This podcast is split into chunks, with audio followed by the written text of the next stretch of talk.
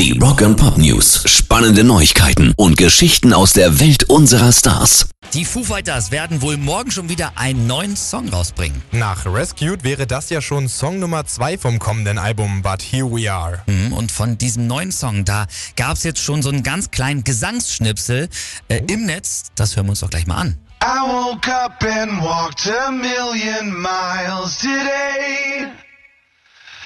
I've been looking up and down for you.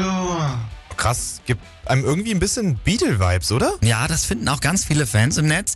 Daniel Conegro heißt dieser User her, der schreibt zum Beispiel, wow, ich habe Gänsehaut, das wird so ein emotionales Album. Rock and Pop News. Und den Song, den wir eben gerade in diesem Snippet gehört haben, den werden die Foo Fighters dann aber ganz sicherlich auch beim Rock am Ring spielen, denn da sind sie ja Headliner. Selbst wenn ihr keine Zeit haben solltet, das Festival zu besuchen, ist das kein Problem, denn auch in diesem Jahr wird es einen Livestream geben, wo das Event gestreamt wird. Mhm, RTL Plus hat sich die Rechte gesichert und keine Angst, ihr müsst jetzt nicht extra irgendwie ein Abo dafür abschließen. Der Sender hat schon klar gemacht, das ganze Event gibt es kostenlos im Web oder in der App zu sehen. Rock and Pop News.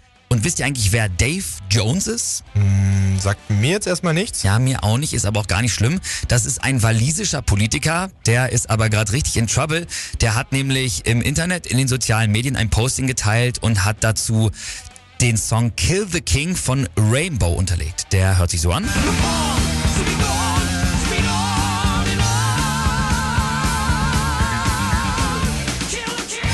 Für diejenigen, die den jetzt nicht kennen, das Lied enthält Textstellen wie Töte den König, so heißt ja auch der Song.